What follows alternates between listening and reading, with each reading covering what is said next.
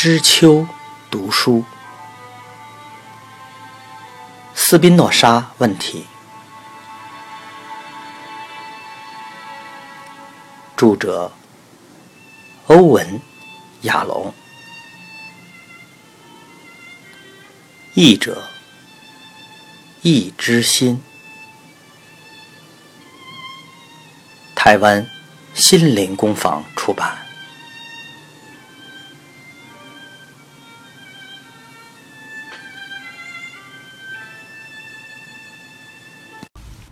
第二十七章，莱茵斯堡，一六六二年。不出几天，班托的恐惧逐渐消退了，狂跳的脉搏、紧绷的胸膛和不断闯入的刺客攻击景象都消失了，可以轻松呼吸，感觉身体的安全是多么幸福啊！他带着客观的态度，甚至能看见刺客的脸孔，并遵循法兰克的建议，看着被刺破的黑外套挂在随时可见的墙上。刺杀事件与法兰克来访之后几个星期，他沉思克服恐惧的历程。他是如何恢复镇定的呢？是不是因为他更了解促成刺杀的原因？班托倾向于这个解释，感觉起来很充分、很合理。然而，他开始怀疑自己对理解力的强烈依赖。毕竟，他一开始没有帮到他，直到法兰科出现后，观念才获得胜利。他越思考这件事，就越看清法兰克提供了某种东西，是协助他复原所不可或缺的。班托知道，法兰克抵达时，他处于最糟糕的状况，接下来很快就开始改善。但法兰克提供的究竟是什么呢？他的主要贡献也许是仔细分析恐惧的组成要素。并说明班托特别不安的因素在于，刺客是犹太人的事实。换句话说，恐惧被脱离族人的隐藏痛苦扩大了。这或许可以解释法兰科的疗愈力量。它不但有助于推理的过程，而且更重要的可能是他提供了自己的出现——犹太人的出现。法兰克也让他面对自己的渴望，想得到既不是真正想要又不能拥有的东西。这敲醒了班托，让他跳出痛苦的嫉妒。班托稳定的重拾平静，不久就重建他与克拉拉玛利亚和德克的情谊。然而，克拉拉玛利亚戴上德克送的珍珠项链的那一天，乌云。再次笼罩了他的脑海。几天后，乌云变成了暴风雨。他们宣布订婚，但这一次理性获胜。班托保持自己的平衡，拒绝让情绪破坏他与两位好友的关系。即使如此，班托仍依恋着克拉拉·玛利亚在攻击之夜握着他手的美好回忆。他也会回想法兰科紧握他肩膀的方式，以及他和弟弟 Gabriel 常常牵手的情景。但不管他的身体多么渴望，再也不可能有令人感动的身体接触了。碰触和拥抱克拉拉·玛利亚或他的阿姨玛莎的幻想，玛莎他也觉得对他有吸引力。有时会偷偷潜入班头的脑海，但却很轻易的被他扫除。夜间的渴望却是另一回事，他无法锁住梦的入口，也无法阻挡常常弄脏睡衣的梦遗。当然了，他把这些全部藏在了最深的沉默地窖。但如果告诉法兰克的话，他可以预期会有什么回应呢？一向都是如此，性欲的压力是我们动物本质的一部分，它是让人类得以延续下去的力量。班托虽然了解法兰克劝他离开阿姆斯特丹的智慧，但他又在那里流连了好几个月。他的语言能力和逻辑能力使许多舍友会员找他协助翻译希伯来文和拉丁文的文章。不久，舍友会组成哲学研讨会，由他的朋友西蒙·迪弗瑞斯带领。他们定期聚会，常常讨论班托构思的观念。这个由欣赏他的熟人所形成的圈子逐渐扩大，虽然有益于他的自我价值感，却也严重占据了他的时间，使他很难全心投入内在迅速成长的思想。他告诉西蒙·迪弗瑞斯，自己想要更安静的生活。西蒙在其他哲学研讨会成员的协助下，立刻在莱茵斯堡找到了一间可供他居住的房子。莱茵斯堡是维利特河边的小镇，距离阿姆斯特丹四十公里，不但是舍友会运动的核心，也离莱登大学很近，便于让现已精通拉丁文的班托参加哲学课程，享受其他学者的陪伴。班托非常喜欢莱茵斯堡，房子是由坚固的石头盖成，有几扇小型镶嵌玻璃所组成的窗户，可以向外观看照顾良好的苹果园。入口的墙面漆着一段诗句，反映出许多舍友会员对世界状态的不满。哎，如果所有人都有智慧而且善良。地球就会成为乐园，现在却常常是地狱。班头的住处包括两间在一楼的房间，一间是书房，很快就变成了图书馆，还有一张四柱床；另一间是小型工作室，放置研磨镜片的设备。外科医生胡曼和妻子住在房子的另一边。包括结合厨房和起居室的空间，以及要透过陡峭楼梯才上得去的楼上卧房。班托额外付了一些晚餐费用，常常和胡曼医生及他最友善的妻子共进晚餐。有时候，在连续多日孤独写作和磨制镜片之后，他会期待他们的陪伴，但他特别全神贯注于。某个观念时，就会恢复老习惯，连续好几天在自己的房间吃晚餐，并在思考和写作时凝视着后院盛产的苹果树。一年的时间非常愉快地过去了。某个九月的早晨，班托醒来时觉得很不舒服，无精打采，全身酸痛，但他仍决定按照原来的安排到阿姆斯特丹。把一些精致的望远镜片交给客户。除此之外，他的朋友、舍友会、哲学会总干事西蒙·迪弗瑞斯也安排他出席一场会谈，讨论班托最新作品的第一部分。班托从袋子里取出西蒙最近写给他的信，重读一遍。最敬爱的朋友，我期盼你的到达。我有时会抱怨自己的命运，虽然与你分隔两地如此之远。快乐，对，最快乐的是胡曼医师了，和你同住一个屋檐下，可以在晚餐和散步时与你讨论最棒的话题。不过，我的身体虽然与你分离，但你常常出现在我的脑海里，特别是你的作品，我会一读再读。但由于研讨会的成员无法完全了解内容，因此已经展开一系列的新聚会，并期待你来解释一些困难的内容，好让我们更能在你的指导下捍卫真理，对抗那些迷信宗教的人，承受全世界的攻击。你最忠实的，福瑞斯。班托收好信，同时体验到喜悦和不安。对西蒙的好话感到喜悦，但又怀疑自己渴望一群赞美他的听众。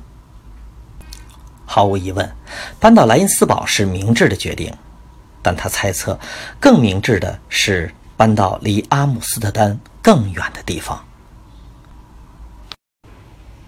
他走一小段路，到乌赫斯特，花二十一个斯图瓦，搭乘晨间的马船。译者注：斯图瓦是荷兰旧币制。一个基尔德相当于二十个斯图瓦。顺着最近挖好的小运河，可以直达阿姆斯特丹。再加几个斯图瓦，就可以坐进客舱。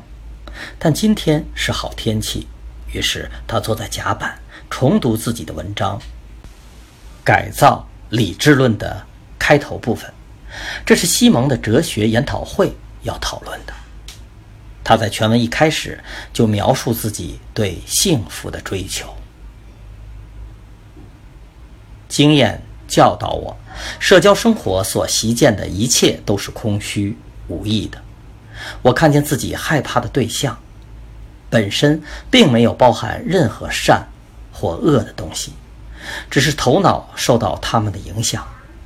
在这之后，我终于决定探索是否可能有某种真正的善。具有传达自己的力量，可以独自影响心灵，而排除所有其他的东西。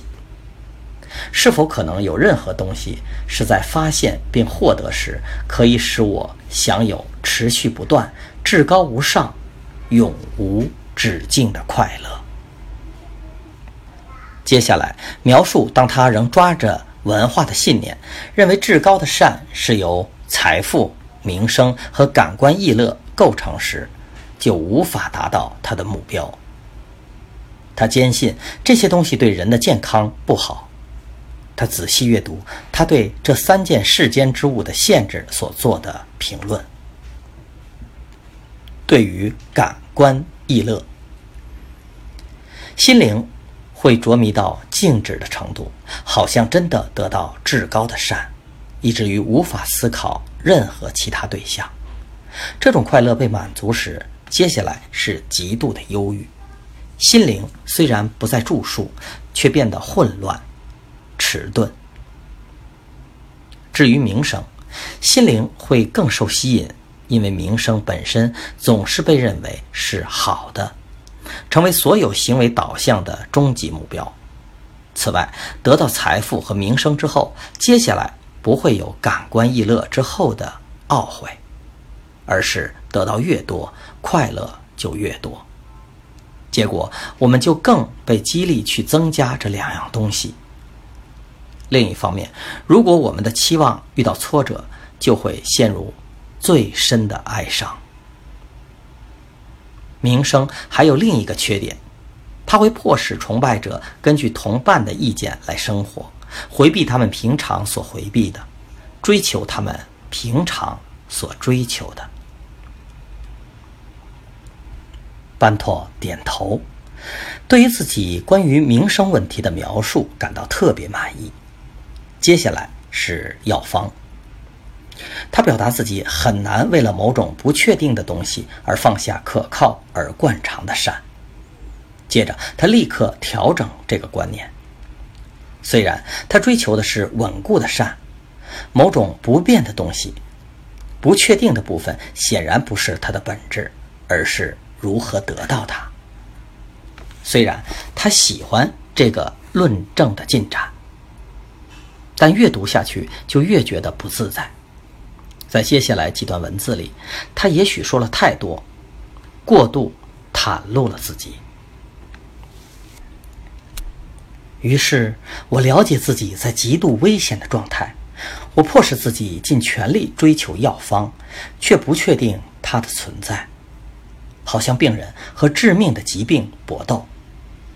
当他看见，除非自己找到药方，否则死亡必然临到他，于是被迫尽全力寻找药方，因为他的全部希望都在其中。阅读时，他脸红了，开始喃喃自语：“这不是哲学，太涉及个人了。我做了什么呀？这只是想要引发情绪的激昂论证。我决定，哦不，不只是决定，我发誓，在未来的日子，班托、斯宾诺莎和他的探索、他的恐惧、他的希望。”都不会显露出来。如果不能完全靠论证中的推理来说服读者，我的文章就错了。他一面点头，一面继续阅读。接下来描述人如何牺牲一切，甚至包括他们的生命，以追求财富、名声和感官逸乐的沉溺。然后以简短而有力的文字介绍药方。一，所有邪恶似乎都来自这样的事实：把幸福或不幸福完全仰赖于我们的所爱对象的特质。二，当一件事不被爱时，就不会因它而起争执，感觉不到哀伤，没有怨恨。简言之，就是没有心灵的混乱。三。所有这一切，都起于对容易毁坏的对象的爱，比如上文提及的对象。四，当爱一件永恒而无限的东西，心灵会充满喜悦，而且没有混杂任何哀伤，因此非常值得用一切力量来渴望和追寻它。他的头开始抽痛，再也读不下去了。他今天显然没有感觉到自己的状态。他闭上双眼，打盹了大约一刻钟。醒来时看见的第一件事就是一群在运河旁漫步的人，有二三十人。他们是谁呢？要去哪里呢？随着马船接近，又越过这群人，他的目光一直无法离开他们。到下一站时，距离西蒙·迪弗瑞斯在阿姆斯特丹的家还要走一个小时的路程。他晚上要住在那里。他连自己都感到惊讶地抓起袋子，跳下马船，回头走向那群漫步的人。他很快就接近到可以看清楚那些人，他们穿着劳工阶级的荷兰服装。戴着圆顶的软帽，没错，毫无疑问，他们是犹太人，却是不认识他的中欧系犹太人。他逐渐靠近，那些人停在运河旁边的一处空地，围绕着他们的领导者，无疑是他们的拉比。拉比开始在河边吟诵，班托逐渐靠近那些人，想听清楚他说的话。一位矮小结实、肩上披着深黑色布巾的老妇人看了班托几分钟，然后逐渐靠近他。班托看着他满是皱纹的脸孔，如此亲切而有母性，以至于他以为是自己的母亲。不过，他的母亲在比他现在还年轻的年纪就过世了。这位老妇人。应该是他母亲的母亲的年纪。他靠近他，用异地絮语说：“你是我们的一份子吗？”虽然班托从他与中欧系犹太人的商业往来中只学到一点异地絮语，但他完全听得懂他的问题，却无法回答。最后，他摇摇头。轻声说：“南欧系犹太人，那你就是我们的一份子。来，这是瑞夫奇给你的礼物。”他把手伸进了圆裙的口袋，交给他一大片新鲜面包，用手指着运河。班托点头表达了谢意。当他离开时，班托拍打着自己的前额，喃喃自语：“抛醉，真是惊讶！今天是犹太的新年，我怎么就忘了？”他熟知抛罪的仪式。几个世纪以来，犹太会众会到河岸附近举行新年的聚会，结束时把面包投入河水。他想起一段经文：“上主必在怜悯我们，将我们的罪孽踏在脚下，将我们的一切罪投于深海。”摘自《尼迦书》七章十九节。他逐渐靠近，聆听拉比的话。男人围着他，女人。在外圈，拉比力劝会众要想一想过去一年的所有遗憾，所有不好的行为和可耻的想法，他们的嫉妒、骄傲与过错，然后去除他们，把不好的想法丢掉，就像他们现在把面包丢入河里。拉比把自己的面包丢入河里，其他人立刻。跟着做。班托也把手伸进刚才放面包的口袋，但又把手缩回来。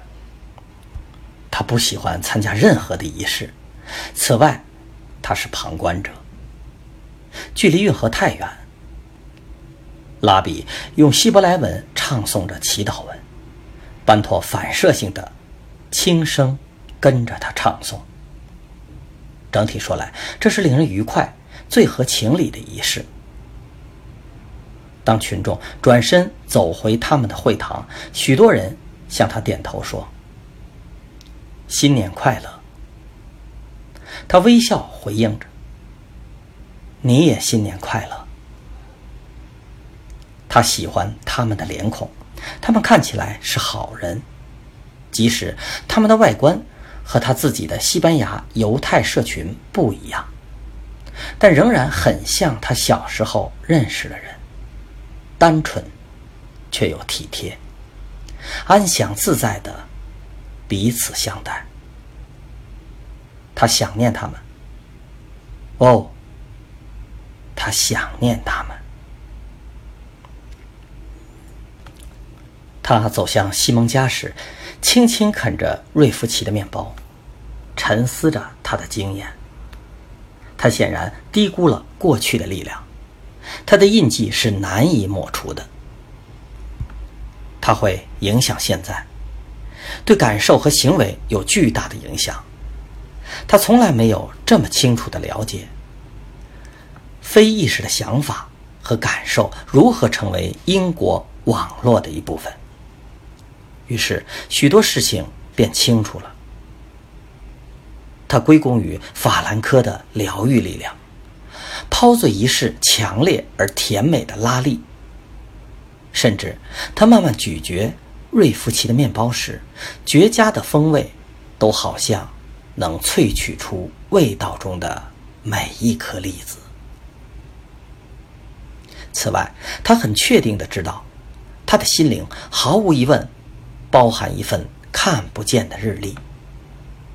显然，他忘了犹太新年，但心灵中的某个部分仍记得把今天标记为新的一年的开始。折磨他一整天的倦怠感，其背后也许藏有这种隐藏的知识。